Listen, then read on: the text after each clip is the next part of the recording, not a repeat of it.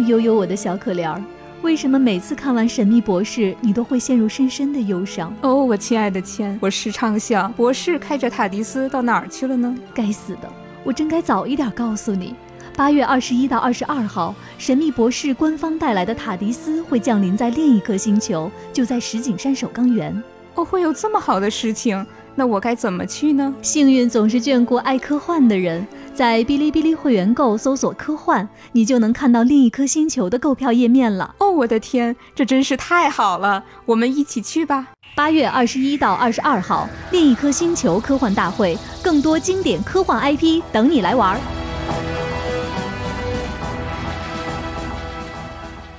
大家好，这里是由未来事务管理局和喜马拉雅联合打造的丢丢科幻电波。今天又到了周末了，我们来跟大家分享最近发生的好玩的资讯。我是今天的主持人，未来局的特工千一鹤，跟我一起来搭档的有我们会喷火的阿斯。大家好，我是阿斯，喷个大火，大火。另外天气晴朗。另外还有一位就是我们的船长。大家好。今天是七月二十三号，那东京奥运会呢，在今天会召开。对，嗯，正在听丢丢，你对奥运会开幕式的了解有多少？如果你不了解，可以去听一听我们在这一周二为大家播出的关于奥运会和开幕式的一些分享。对，就是每年奥运会一开，大家都会想要复习一下之前的开幕式的精彩的瞬间啊，就可以去听我们在上一期节目中的解读。嗯，关注丢丢体育电波。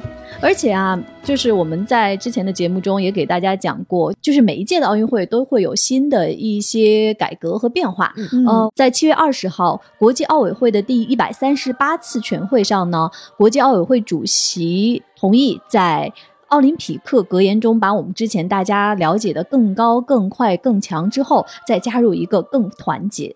因为巴赫说，当前呢，我们全人类都更需要团结一致去应对新的挑战。嗯嗯，这个也是，其实就是奥林匹克能够给我们的一些特别积极向上的启示和召唤。对，就刚好在当下这个时间来提醒我们啊，世界需要彼此依靠，人类是需要团结一心站在一起的。嗯，对。对，对于今年的东京奥运会啊，大家也很期待、很开心。接下来进入到体育时间了，体育迷暗喜。我现在还记得我们上一次录的时候，钱老师讲那个欧洲杯的赛场，然后看到那些人性的闪光点。嗯，然后我也觉得每年奥运会其实都会看，然后今年可能看的时候会带一种更不一样的这个心情去看，然后也希望这些在体育赛场上能够看到这些人性闪光点，能够激励着我们更好的生活吧。是。那其实阿斯说到人性的闪光点，我想到我最近看到的一个剧，哎，这个剧是一个其实挺老的剧了，嗯，哦，我说老可能是 十几年前，对我来说老是吗？它是一个英剧，叫《克兰福德》，哎，其实偏偏我还看过，阿斯看过，所以它其实是一个限定剧，一一季只有五集，哦，我特别特别喜欢，阿斯你喜欢吗？我喜欢的原因可能跟你喜欢原因不一样哦。我喜欢原因纯粹是因为里面有很多很多，用钱老师话说，英国一共只有二十位演员，对对对，有这样一个说法。对，在这部剧里，你能看到这些演员年轻的时候，他们非常非常年轻貌美的样子。对，就是这个剧，因为首先就像阿斯说的，它真的是群英荟萃啊，就是全都是你了解的那些英国的著名的演员，英国的首脸。嗯，比如说他的主角是。朱迪丹奇，哎，嗯，朱迪丹奇演过，比如《零零七》系列里面的 M M，嗯，然后另外呢还有邓布利多，迈克尔·冈本，嗯，呃，不是甘道夫啊。同时，这个剧里面还有《唐顿庄园》的老管家那位演员，还有大家就比如说，我想问船长啊，你看《哈利波特》的时候是不是特别不喜欢乌姆里奇教授？啊。好像没有人看完《哈利波特》之后，没有人会喜欢这个角色，因为他演的太成功了。我先给大家介绍一下，这是一个什么剧哈？它其实讲的呢是在维多利亚时代一个英国的小镇，嗯，它真的是特别特别的。不发达的一个小镇，就是那个时候，就大家都通火车了，他们这个小镇还没有通火车。而且当听说火车要修到他们镇上的时候，所有人都很恐慌啊。就是一个非常保守的一个小镇，然后但是呢，这个小镇上，它虽然人也不多，然后邻里之间都认识，然后各种八卦满天飞，但是它保留着很多那种所有属于旧时代的特别美好和珍贵的东西。所以说，刚才我们说到的这些演员，比如说乌姆里奇教授。授，她其实在这个剧里面就是他们小镇的八卦女王，好合适她，就是各种她每次出场就是捯着小碎步，对对，就是非常着急的要去传个这家的小闲话，然后说个那家的事儿。但是呢，嗯，你别觉得说她传闲话这件事情很讨厌。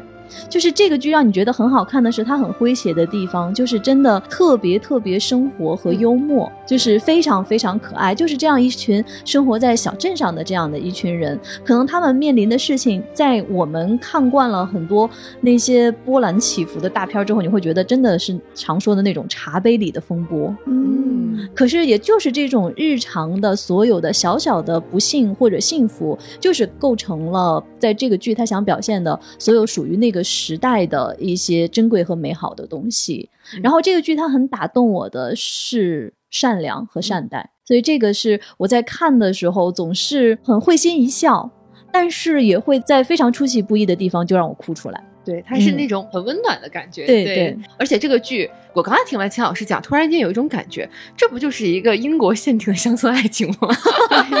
英国的小镇故事。你说到乡村爱情，这个就是我想给大家推荐的，因为它第一季是只有五集，那其实它的第二季是它的圣诞。特别版。对，然后呢，它有两集。那圣诞特别版呢，它的这个演员阵容就更华丽了，然后乡村爱情就出现了，反正就二十个人，就是 你说下一波吧。对，下一波又出场了，下一波有还没有演过洛基的抖森，哦，风华绝代的抖森，和还没有成为第十三任博士的那位女演员，他们俩。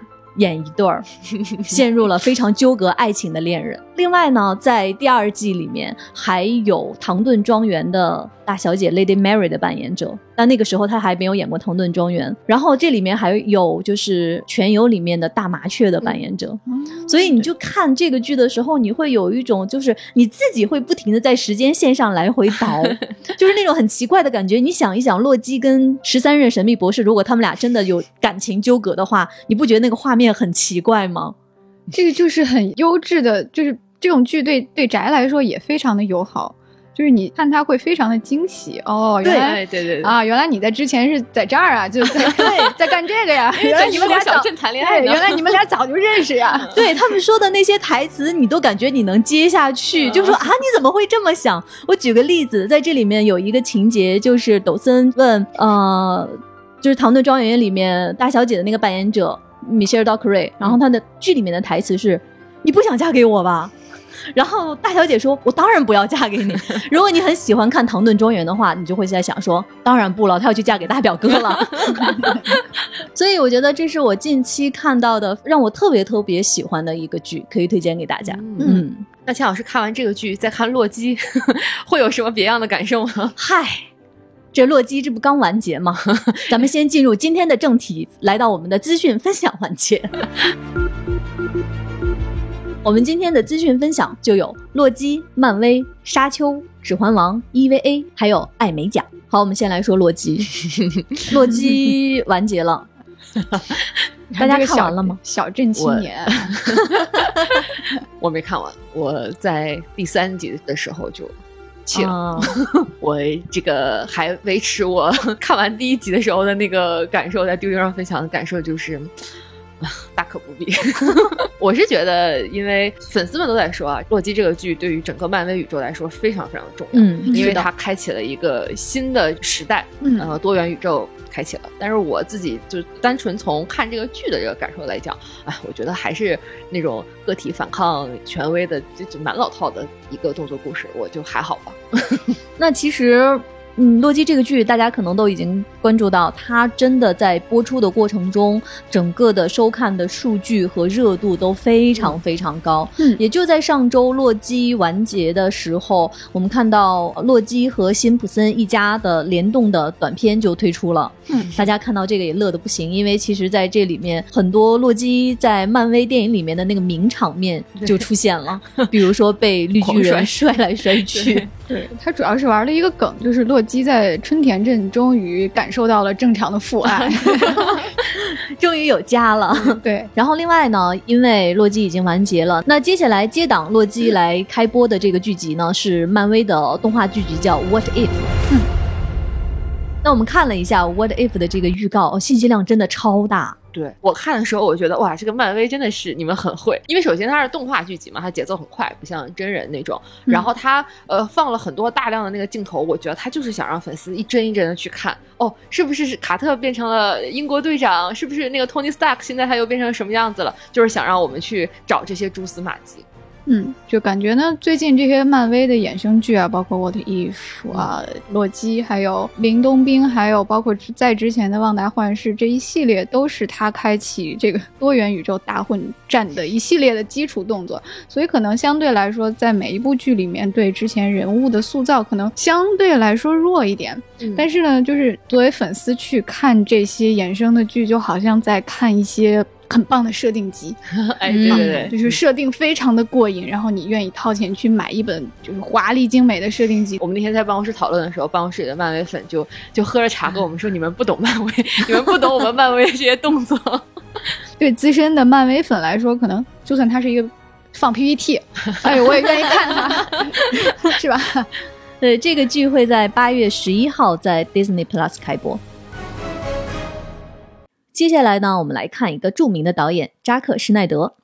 据好莱坞报道者报道，扎克施奈德将为网飞开发及指导一个新项目，叫《Rebel Moon》。这个片子现在目前还没有其实最终的定名，所以说这个《Rebel Moon》可能是他的暂定名。对，然后呢，这部片子呢，它讲的是一个史诗科幻冒险的故事。据说啊，它受到了黑泽明的电影以及《星球大战》的启发。它讲述的呢是在一个和平的银河系边缘，有一个星球啊，它受到了一个很大的危机。那这个时候，绝望的人们就派出了一个神秘的年轻女子，然后去临近的星球寻求帮助的一个故事。看到这儿，大家就有点乐哈，就是刚才我说他受到了《星球大战》的启发，嗯，因为很多粉丝都知道扎克施奈德，他就一直想拍《星球大战》，他十多年前就有拍摄《星球大战》衍生电影的想法，但是没有实现。这一次可能是不是可以试一试了？那这个片子呢，预计在二零二二年初开始制作，嗯，只是开始制作哦，并不是大家可以看到的时间。所以，现在还是在很早期的一个阶段。这个施耐德真的是对于这种大制作的电影，就是一直还是非常的有兴趣和信心在拍摄啊。刚才我说到这部片子呢，是受到《星战》的启发，好像粉丝们听到这个心情有一点点复杂，为什么会这样？就我觉得，因为。就扎导他自己是一个个人风格非常强烈的这个这个导演，然后呢，加上之前呃，可能《活死人军团》他最新的这这部作品，其实口碑还是不是太好，不是太好，满分化的。然后在之前他导演那个 DC 这个正义联盟、正义联盟的这些作品呢，其实和大的制片厂之间矛盾还是有挺多的。像这种个人风格特别强烈的导演，大的公司想控制他，其实他们之间的这个矛盾和未来操盘这么大制作的电影未来的这个命运，其实不一定会 走得很顺利。所以我觉得可能粉丝。对这个片子最后的呃成出出品和这个片子最后能达到什么样的效果还是有担心的，所以像星战这么大的 IP，我们轻易还是不要让扎导尝试。大家如果借鉴呢，那我们就给他一个 给他一个机会吧，对，同时满足了所有人的需求，挺好。最近迪士尼发布了一个新片的预告片，这个片子叫《魔法满屋》。这个片子的背景呢是发生在哥伦比亚，是一部讲述拉丁美洲文化的迪士尼动画片。它的导演是《疯狂动物城》的导演，然后呢，它会在今年十一月二十四号在北美上映。这个的预告片我们看完之后，大家还是挺喜欢的。首先，它又是一个迪士尼这种想象力很丰富的、色彩也很丰富，看上去就会让人比较开心的一个一个电影。然后加上我我自己听它音乐风格，我还挺喜欢。然后那个在哥伦比亚，这个迪士尼最近经常喜欢在这种拉丁美洲的这个文化环境下讲故事哈。嗯，感觉看了一个升级版的 Coco。对，有这种感觉，但是他这次明确说了，我就是一个音乐电影，哦，就是嗯，能想见的有很多 啊。接下来我要唱歌了，这种桥段。其实，在今年这个环境下，然后在可能十一月份这个节日季要到来之前，放这种开心的片子也是蛮好的。而且里面那个它小动物的形象，什么小豚鼠都还挺可爱的。水豚啊，对，小水豚。嗯，已经能想到这个玩具一定接下来疯狂大卖的场面。接下来我们来看《神奇动物在哪里》的最新消息。最近，据知情人士透露，《神奇动物》系列中克雷登斯的真实身份是阿布福斯的儿子。也就是大家熟悉的阿布斯·邓布利多的侄子。唉，哎，船长为什么叹气？我之前觉得作为一个原著党，他要敢这么拍，我就打一星。首先，这个说法目前没有得到官方的确认，就是一个小道消息。然后呢，如果真是这样呢，那么《神奇动物三》和之后的作品都会变成围绕邓布利多的大型家族伦理剧。而且这完全是一个原创的情节，而且就是你感觉它像是这种丽塔斯基特捅出来的一个什么谣言，就是各种程度上的不靠谱吧。所以，呃，因为现在这个目前毕竟还没有得到官方的确认嘛，对，大家还是等官方的消息比较好啊，就不要轻信谣言啊。神奇动物三是定档在二零二二年的七月十五号，船长你要冷静。接下来我们来看《沙丘》。《沙丘》这个片子真的是从去年到今年，感觉是大家真的特别期待的一个影片。那最近呢，《沙丘》它发布了角色海报，虽然没有新的信息量放出，但是这个海报大家看到，包括甜茶啊。包括张张震，对，都觉得说还是非常有质感的，是原著那个味儿。那我最惊喜的不是这些人哦，我最惊喜的是我们马王老师，马王老师。哎，我我《权力的游戏》看前半部的时候，就是电视剧啊。我最喜欢的角色就是马王啊！阿森，你在全游里面喜欢马王？就前面我还是挺喜欢马王的，因为我觉得他是那种猛而不蠢。首先，这个人设是一个很很勇猛的部落首领。一开始大家都以为他可能会对丹尼利斯不好啊，怎么的？说最后，诶，还挺反差的。而且我当时看的时候就觉得这个角色死的很早，还蛮可惜的。后面他有一集我记得就是复活在那个龙妈的那个幻象当中，他复活，我就说哦，天哪，我的马王终于又出来了！我还挺喜欢他，而且我后来。才发现，科幻的影视剧非常喜欢用马王这个演员，海王是吧？对对对。然后之前 Apple TV 有一个电视剧叫《看见》，See 啊，也是一个一部科幻剧，也蛮好看的，里面也有他。然后。嗯，你看，就这部我们《沙丘》这种科幻巨作，我觉得像马王这个演员，他的这种外形和他 的这种气质，可能还是很科幻的。所以《沙丘》里我看到他的角色海报，我对他的期待值提高了很多。所以我觉得，其实我现在要拍科幻剧，没有一个科幻剧能够缺得了马王。哎，戏路很广。说到演员呢，我们接下来来看一个，就是你光。看他的主演名单就感觉要念很久，觉得说不可能吧？他们都来演一部剧啊！这个剧是一个科幻喜剧，叫《不要抬头》（Don't Look Up）。那目前看来是会在今年十二月份在网飞上线。那这个卡斯我们现在跟大家分享一下啊，有大家熟悉的大表姐詹妮弗·劳伦斯，有小李莱昂纳多·迪卡普里奥。另外这些卡斯还有呃梅姨梅丽尔·斯特里普，我们女王凯特·布兰切特。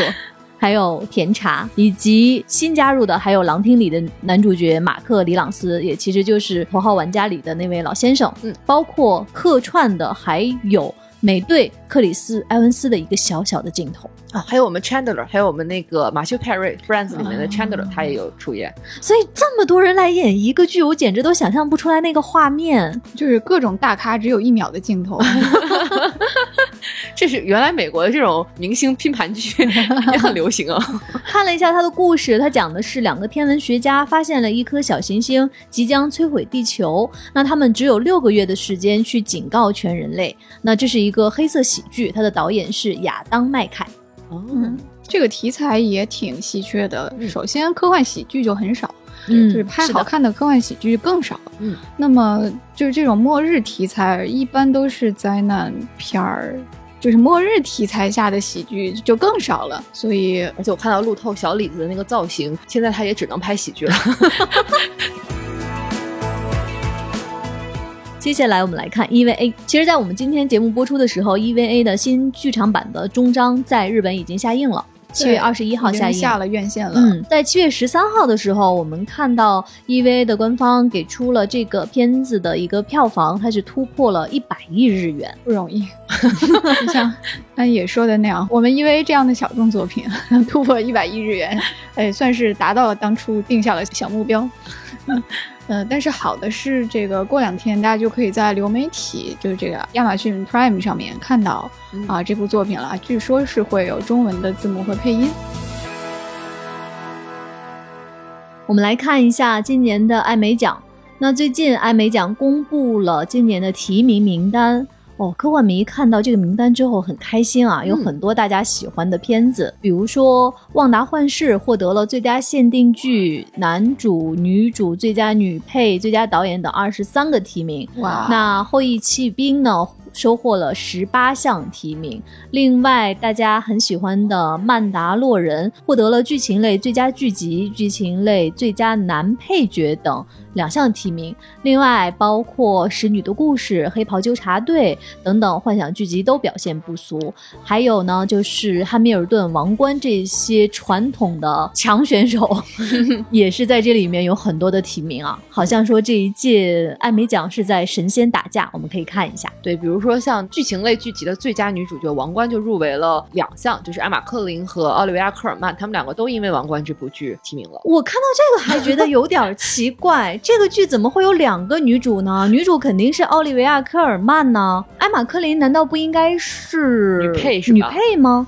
可能她在这里面演的年轻的戴安娜王妃，大家都觉得太像了。对对对，我看这个剧的时候，我觉得演的是很好的。嗯，呃，虽然她的戏份上可能其实是一个女配的这样的一个配置，但是我觉得她的表演还是很很出色、很精彩的。嗯，可能片方也是很希望有青年演员，也有一些比较资深的演员，大家都能够去角逐这个奖项。嗯。我们看了一下限定剧最佳女主的争夺，也是挺厉害的。嗯，比如说《旺达幻视》里的伊丽莎白·奥尔森，《后羿弃兵》的安雅·泰勒·乔伊，以及《东城梦魇》的凯特·温斯莱特都提名了这个奖项。哇，凯特·温斯莱特来。这个真是降维打击，我觉得。对，然后我们也能看到，其实《旺达幻视》，你看，我就觉得《旺达幻视》是漫威出的衍生剧里最好看的。这个奖项也证明了，它的确还是，呃，今年也算大杀特杀，真的是二十三项提名，还是蛮令人惊讶的。所以，其实，在漫威今年推出的三部衍生剧集里面，《旺达幻视》、《猎鹰与冬兵》和《洛基》，阿斯，你最喜欢的是《旺达幻视》？对我是觉得它从剧情、然后表演以及故事的新意来讲，都是最打动我的。WandaVision，大家呢可以去我们的未来局科幻办去看今年艾美奖的全部的提名名单。艾美奖的颁奖呢是在今年的九月十九号，会持续为大家关注。接下来我们来看游戏的消息。首先我们来看《机械战警》，最近呢由《机械战警》改编的第一人称射击游戏《机械战警：Rock City》正式公布了，它会在二零二三年登陆主机和 PC 平台。这个作品的背景呢是发生在未来的底特律旧城，玩家要以半人半机械的身份完成各种指令，维护正义。嗯，这个我一看这个背景在底特律，东北人阿斯就笑了。对，东北人阿斯就笑了。这个古老的工业城市是非常适合来做这种赛博朋克的。那这个机械战警这个射击游戏，感觉是一个很美国赛博的 一个感觉。对，最近的国外的这种就是机器人或者 AI 题材的科幻游戏，怎么老是在底特律呢？就是这种，哎，我我 我也是有些倦了。这些古老的工业城市，因为底特律我们大家知道，就是美国原来的这个汽车城嘛，后来也比较衰败了。像这种古老的工业城市是非常适合 来进行这种呃有点赛博风格的游戏的，就是美国赛博朋克吧。另外，我们关注到的是动作冒险游戏《指环王：咕噜》，最近它发出了宣传片啊，在这个宣传片里面，甘道夫和瑟兰迪尔亮相了。因为我们一起看了这个宣传片，我想知道资深指环王粉船长怎么看。我个人非常期待这个游戏。其实，尽管现在大家对他有种种的吐槽和担心，比如说很多人不愿意扮演。咕噜会觉得有点怪，就是我看很多人说，我心理上还是不能接受我扮演的是一个秃子，这样对咕噜很不公平啊。这个游戏它就完全视角是从咕噜的那个角度，对，因为他在原著中是一个太复杂的反派的角色，可能你让我用第一人称视角我去扮演他，我可能还要全程看着我自己在跑，就是 可能心理上确实有点接受不了。但是我个人真的非常期待，因为咕噜真的是托尔金笔下层次非常丰富的角色。就是他不仅仅是一个简单的反派，他不仅仅是一个负面角色这么简单，他在原著里留了非常大的空间去给我们想象他到底经历了什么。这本来是一个无忧无虑的霍比特人，那么他在获得魔戒之后，他被折磨了足足有五六百年。那么他在这中间到底经历了什么呢？托尔金是没有写，但是呢，他又在字里行间去透露了他在这几百年之间见识过中土世界的每一个角落。他去过，深入过摩多，他他见过很多，比如说在黑森林见过当时的这个瑟兰迪尔，然后他去过莫瑞亚，去过洛斯罗林，所以他其实可以带我们去领略中土的很多。风光去知晓这个魔界争夺大战之前的很多故事，所以我觉得选这样一个视角，我个人是非常期待的。对，就是唯一的遗憾呢，就是我们都已经知道这个故事的结局了，就是我们知道 咕噜的命运最后走向何方了。对，不知道玩这个游戏的时候是什么心情啊？就是很多人开玩笑说，难道咕噜？这个最后的 BOSS 是 Frodo 的手指吗？我是不是要操纵他去末日山口跟 Frodo 抢戒指呀？